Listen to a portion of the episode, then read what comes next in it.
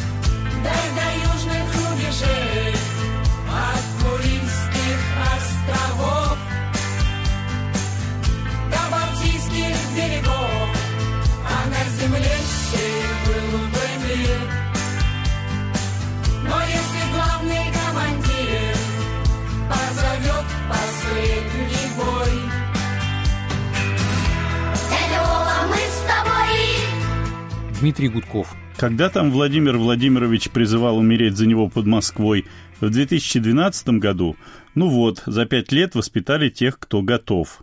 И ведь это совсем не смешно. Какие режимы в истории посылали воевать за себя детей? Гитлер в 1945 году.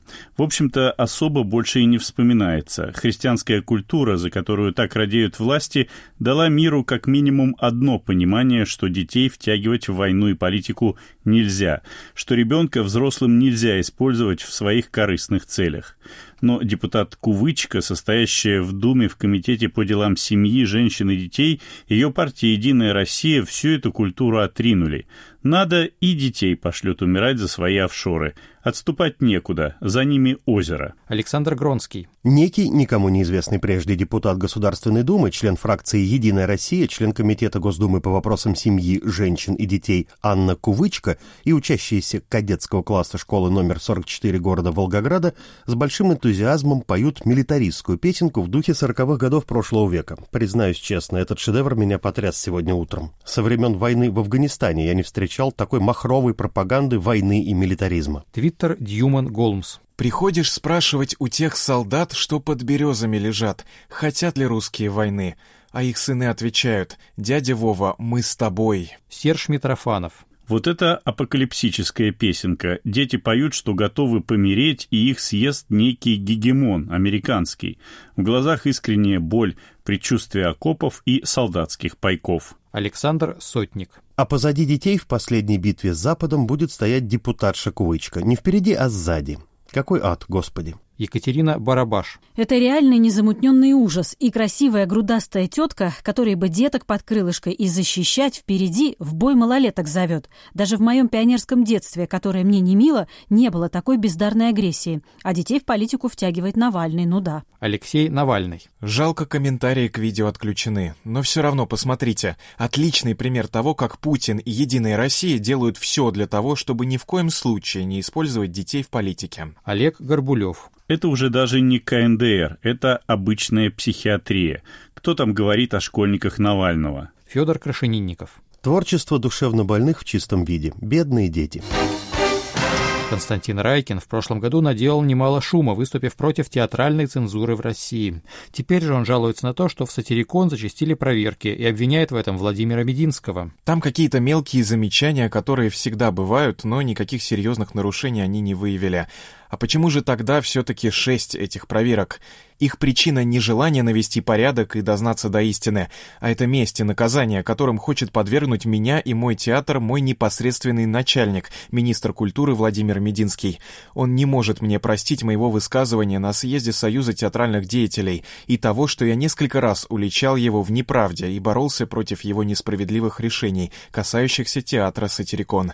Просто вредит самым последовательным, прицельным, планомерным образом. Ну давайте, дорогие друзья, как-то урезоним нашего министра, понимаете, который просто целенаправленно, планомерно вредит государственному театру, которому скоро исполнится 80 лет, который создал Аркадий Райкин, которым я руковожу 30 лет. У этого театра есть очень серьезные заслуги, мне кажется, перед культурой отечественной. Извините, я первый раз в жизни про это говорю, но у меня лично есть тоже заслуги благодаря этому театру перед отечественным театром. Я все-таки народный артист России, лауреат государственных премий. У меня два ордена за заслуги перед отечеством. Все эти высокие награды мне вручали три президента, среди них Владимир Владимирович Путин. Я думаю, что мои скромные заслуги, они не меньше, а больше, чем заслуги этого начальника нравственности всея Руси, директора честности и доктора исторических и политических наук. Я думаю, что если мы всем миром, все вместе как-то сумеем его поставить на место, то я думаю, что будут благодарны не только театр «Сатирикон», но и многие деятели и учреждения культуры. Варя Авдюшка. Это крик отчаяния, и это не рисовка. Сатирикон действительно мягко и планомерно уничтожается. Без пыли, без шума, без громких судебных разбирательств. Состояние Константина Аркадьевича можно сравнить с состоянием обезумевшей от горя матери, у которой на глазах врачи намеренно залечивают до смерти ребенка, лежащего в реанимации. Лариса Радигина. Если почти 50 тысяч посмотревших на дожде этот ролик придут к Министерству культуры, толк сразу будет. А Райкину нечего кичиться наградами перед Отечеством. Все равно главной нет, никчемной ненаучной диссертации. В Рунете можно найти и прямые нападки на самого Райкина. Эдуард Лимонов. Театральные деятели сварливее у нас всех наших творцов. Не идиоты вроде и даже хозяйственные вопросы решают как-то, но вот сварливые до дури. Сегодня опять вот пример. Константин Райкин, директор театра «Сатирикон», наехал на министра Мединского, мол, тот не может ему простить какой-то его райкинский полив на министра, случившийся на каком-то съезде. Якобы Мединский в отместку насылает теперь на Райкина все возможные и невозможные проверки. Ну так чего же ты, Райкин, не придержал свой род, не имел бы сейчас проблем? Таланту на гривенника, претензий на тысячи рублей. Шекспиры вы наши. Филипп Масловский. Костю Райкина возмущает, что после хищений Серебренникова государство проводит проверки расходования бюджетных средств, а он актер, режиссер, у него папа, у него заслуги, и вообще нужно больше доверять людям. Не проверяйте меня, пожалуйста. Максим Каноненко. Очень удобно, кстати. Украл бабки и тут же выступаешь с обличением, а потом валишь, все на репрессии. Одобряю, я бы тоже так делал, если бы украл. Другие комментаторы, впрочем, такую риторику прямо высмеивают. Лёля Шергова. Травят Мединского. Ужас. Атмосфера ненависти. Николай Кононов. Либералы ели с руки, теперь им прокурорские проверки не нравятся. А что, интересно, они там строят в Марьиной роще? Однако Райкина критикуют и с другой стороны за излишнюю лояльность. Твиттер «Записки сумасшедшего». Некоторые худруки театров считают, что Путин отдельно, а Мединский отдельно. Нет, господа, кушайте все вместе. Поддерживайте Путина, терпите Мединского. Андрей Петров. Вроде взрослый и умный человек, при чем тут Мединский? Тот рот боится открыть без команды сверху. Хотя все правильно, царь хороший, бояре плохие. Айдер Муждабаев. Ты ж мой хороший, его величество, придворный либеральс, протестовать изволит. А захвату Крыма радовался, как ребенок. Рассказывал в интервью, как счастлив, что Крым теперь русский. За три с лишним года после не извинился перед украинцами, крымскими татарами. Слава Рабинович. Путина поддерживал, а аннексию Крыма поддержал? Не верю. Крокодиловы слезы. Читай Костя пастора Мартина Немеллера. Начальник Мединского Путин строит фашизм, а ты и не заметил. Переходим к большой политике. В Зимбабве военные арестовали одного из старейших диктаторов планеты, легендарного Роберта Мугабе. Чем закончится переворот, не очень понятно до сих пор, но русская публика в большом ажиотаже. Илья Львов. Что творится-то? В Зимбабве на братушку нашего Мугабе наехали военным переворотом. Царь, говорят, не настоящий. Правит, мол, 37 лет уже, засиделся, мол. Егор Алексеев. Вот это да, последнего союзника Россия теряет. Кирилл Ляц. Успеет ли вежливый десант долететь до Зимбабве и спасти любимого Мугабе? Илья Вайцман. Нет, я думаю, не потянем. В смысле, осадушку нашего спасаем еще, а на Мугабушку уже тяму не хватит. Придется в Ростов эвакуировать. Ну ничего, обнесем потом там пару кварталов колючкой и будем платные экскурсии водить по зоопарку диктаторов. Пусть рычат и плюются, так и на корм себе заработают. Олег Козырев, Мугабы ждут в Ростове-на-Дону. Павел Пряников, Ждем Мугабы соседом по даче Януковича. Николай Руденский, «Пока есть Мугабе, есть Зимбабве. Нет Мугабе, нет Зимбабве», заявил председатель Госдумы Вячеслав Володин. Твиттер «Ехидные новости». Дождавшись 93-летия Мугабе, зимбабвийцы, наконец, не выдержали и начали переворот. Пока они терпели, страна всего-то обеднела в 9 раз. Прошел геноцид белых, 5 девальваций и 3 волны репрессий. Андрей Громов, Ну как же так? У прекрасного человека отличный шанс до 100 лет оставаться президентом. До 2024 года совсем чуть-чуть каких-то 7 лет. И вот на тебе переворот. Злые все-таки люди, не ценят уникальные возможности. Впрочем, может и правильно. В конце концов, мы знаем и более достойных кандидатов на то, чтобы отпраздновать столетие в президентском кресле. Николай Травкин, Вот так просыпаешься рано утром, знакомишься с новостями и как пыльным мешком по голове. Мугабу в Зимбабве военные свергли. Первая мысль – и что же теперь делать?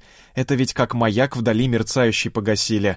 Как, на кого теперь ориентир держать в этом штормящем океане мировой политики? Роберт Габриэль Мугабе. Глыба. С 1980 года руководит государством и износа не видно. В следующем году 93 исполнится, а он, как огурчик, на очередной срок выдвигается. Наша политическая, экономическая и прочее шоу-элита мысленную интерполяцию уже привыкла производить. Мол, нашему 93 исполнится в 2045 году, выдвигается и плюсуем еще 6 лет. То есть до 2051 года стабильность гарантирована, и можно не дергаться. И вдруг на тебе, как серпом по Фаберже, свергли. Леонид Волков, В 2013 году с убедительным перевесом Роберт Мугабе выиграл шестые президентские выборы подряд. В 2017, судя по всему, на всю страну не нашлось ни одного человека, который был бы готов за него вступиться. Алекс Ширинкин, О да, еще один диктатор пополнил собой учебники политологии. Авторитарные лидеры с большой долей вероятности заканчивают чем-то таким. Около 70%, если мне не изменяет память. Роман Попков, Эти эпические события, конечно, вдохновляют. Охотно верю, что 90-летнего, впавшего в необратимый маразм президента Владимира Путина тоже в один прекрасный день посадят под домашний арест всякие там Алексеи Дюмины, или кто к тому времени будет во втором эшелоне. В этом смысле путинский авторитаризм, конечно же, обречен. Как говорится, русский, учи зимбабвийский. Точнее, учи Шона, Северной Нделебе и какие там еще есть наречия. Остап Кармоди, Хроника падения. Еще вчера россияне с завистью следили за революцией в Украине, а сегодня уже завидуют и военному перевороту в Зимбабве. Твиттер «Экономика РФ», Из всех фоточек свержения Роберта Габриэлевича Мугабы пока ясно только одно. Дороги в Зимбабве почему-то сильно лучше, чем в Саратовской области. И вернемся к новостям культуры. Кольта раздобыла список людей, которых не рекомендовали приглашать на Санкт-Петербургский международный культурный форум. В стоп-листе, снабженном довольно противными комментариями, оказались среди прочих режиссеры Кирилл Серебренников и Лев Додин, театральный критик Роман Должанский. Пара примеров. Деятельность Серебренникова как режиссера и культурного менеджера способствует размыванию традиционных российских духовно-нравственных ценностей и ослаблению единства многонационального народа Российской Федерации, включая распространение низкокачественной продукции массовой культуры. Присутствуют попытки фальсификации российской истории. Лев Додин в творчестве склонен к размыванию традиционных российских духовно-нравственных ценностей, попыткам фальсификации российской истории. Судя по всему, разделяет оппозиционное политическое мировоззрение. Елена Челенко, Мне кажется, большая честь оказаться в этом списке. Маша Арьева, Мама дорогая, это что, правда? Наше культурное министерство в нашем культурном городе опустилось уже ниже такого плинтуса. Маша Третьякова, Все в матушке России хорошо, вот только Крымов с Серебренниковым все портят. Я просто не верю, что читаю все это, хотя, казалось бы, отвратительно, своими грязными мерзкими руками влезли туда, где было по-настоящему хорошо, в театр. Филипп Дедко, Все давно понятно, но в этот текст все равно поверить невозможно, а приходится. Виолетта Гудкова, Что самое интересное, эти изобличающие тексты с совершенной точностью отбирают именно тех, кто останется в культуре. Классовое чувство из живота – лучший индикатор, и, соответственно, гарантированно будут всплывать именно тех, кто изобличал. Это повторяется и ничему не учит. Любопытно, им это все равно, посмертная репутация, или попросту не входит в круг размышлений? Лев Рубинштейн, Вот эти идиотические разговоры про традиционные ценности. Дело даже не в том, что эти самые ценности никто не сформулировал, и о них только то и известно, что они традиционные. Да хоть бы и сформулировали, что это за цацы за такие, эти самые ценности. Ценности, хоть традиционные, хоть духовные, хоть какие, для того лишь и существуют, чтобы время от времени подвергаться как минимум сомнению, а то и пересмотру. И этим, собственно, искусство во все времена и занималось традиционные ценности. Скажите, пожалуйста. Вот, например, традиционной ценностью какого-нибудь центральноафриканского племени является, допустим, высокодуховное поедание себе подобных. И что теперь? Кирилл Шулика. Вот при Фурцевой не было подобного. Она хоть и ткачихой была, но своего невежества стеснялась, старалась как-то понять культуру.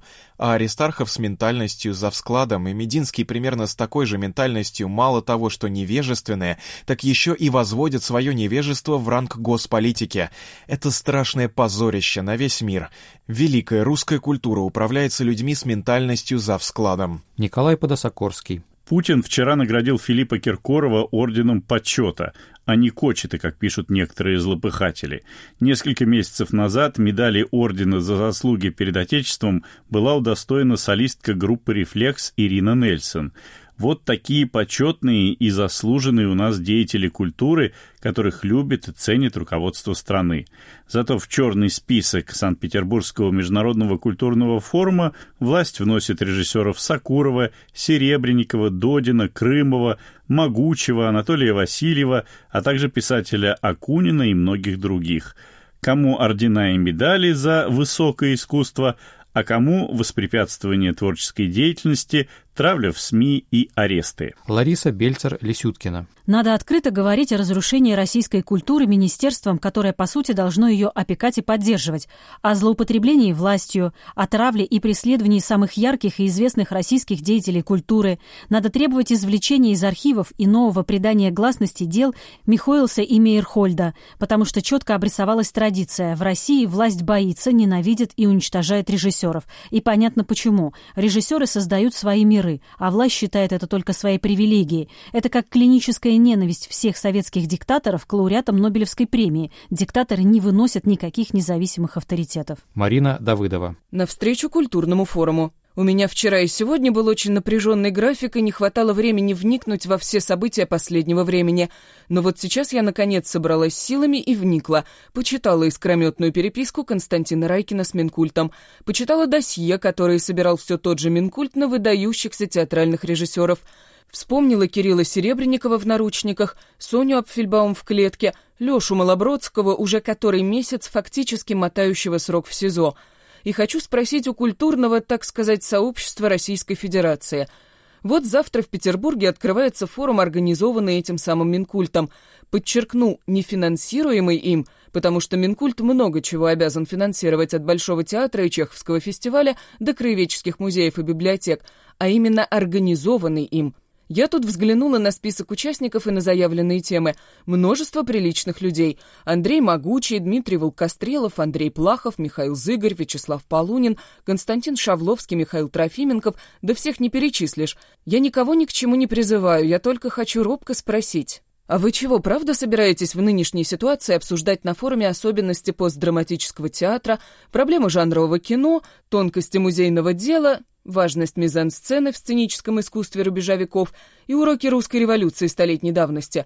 Да нет, ради бога, мне не жалко, я, вероятно, все по-турецки понимаю, но мне кажется, что повестка у этого форума может быть только одна — недоверие Министерству культуры.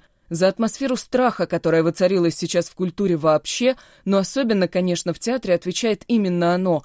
Да оно этого, собственно, и не скрывает — о том, что оно составляет черные списки, было всемирно известно уже два года назад, и говорить, что это фейк, смешно. Слухи о том, что на каждого из нас составляются досье, ходили тоже давно, но сейчас мы получили возможность ознакомиться с творчеством блюстителей нравственности, и это уж точно не фейк. У меня, если честно, давно уже нет к самому Минкульту никаких претензий. В конце концов, они имеют право писать и говорить все, что им заблагорассудится. У меня претензии только к нам самим. Если, несмотря на все, что случилось за последнее время, форум в городе Петербурге пройдет как ни в чем не бывало, значит, мы все совершенно достойны министра культуры Мединского и его замов Аристархова и Журавского. Мне, по правде говоря, иногда кажется, что мы даже их уже недостойны. Антон Долин. Еду проводить круглый стол искусства кино. Намерен от своего имени и имени журнала воспользоваться этой площадкой для публичного заявления о деле седьмой студии. Считаю это более осмысленной и эффективной стратегией, чем просто отказаться и не поехать. Сегодня культурные деятели условных наших взглядов, например, считающие дело Серебренникова позором для государства и для всех нас, делятся на две категории. Первые – свободные художники, не допущенные никуда из официальных инстанций, занимающие радикальную бескомпромиссную позицию. Простите, что я допишу к этому и могущие себе эту позицию позволить. И вторые – все еще допущенные куда-то, имеющие возможность хоть какого-то кривого и косого публичного диалога с властью и обществом. Второй важнее, конечно. Как правило, вторые представляют какие-то институции, театры, фестивали и так далее. От них зависят люди, заложники, поэтому их высказывания априори осторожнее. Но эти высказывания могут быть услышаны, переданы по федеральным каналам и так далее. Очень неприятно и, на мой взгляд, очень неправильно, когда представители первой категории критикуют представителей второй за нерешительность и склонность к компромиссам. Говорю как представитель второй категории, с недавнего времени, с тех пор, как на мне повисла ответственность за журнал.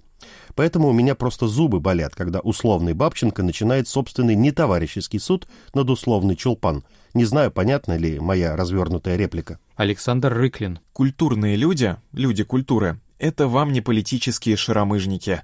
Поэтому их дискуссии на тему «участвовать, не участвовать в питерском форуме на фоне разгрома профессионального цеха и обнародования позорных списков неугодных» носят содержательный конструктивный характер. Скажем, деятель культуры, аргументируя нежелание устроить на форуме демарш или хотя бы демонстративно игнорировать официальную площадку, объясняет свое решение следующим образом. Дескать, во-первых, бессмысленно писать против ветра, к тому же он принципиальный противник бесчеловечной концепции выжженной земли, и придерживается той точки зрения, что если есть хоть масипусенькая возможность поговорить с аудиторией о вечном, затронуть темы, которые отзовутся в сердцах людей, попытаться сделать так, чтобы культурная традиция не прерывалась, чтобы в стране сохранялась атмосфера хотя бы частично пригодная для жизни, то надо ее, возможно, эту использовать, несмотря ни на что. На этом этапе разговора в голосе культурного человека появляются жертвенные нотки, плечи его расправляются, а взгляд становится пламенным и сверлящим. Потому что демарш-то, мол, устроить каждый может. А вы попробуйте не устраивать демарша.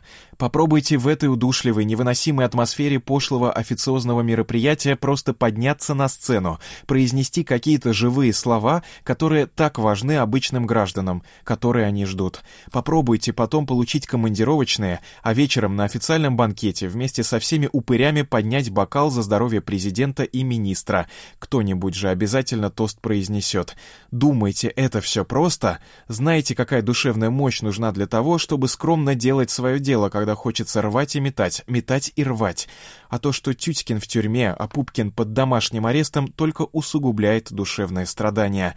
Словом, в конце этого разговора вам уже неловко, что приставали с разными вздорными глупостями к человеку, который так ясно и четко осознает свою гражданскую миссию, ради служения которой готов жертвовать собственным душевным комфортом.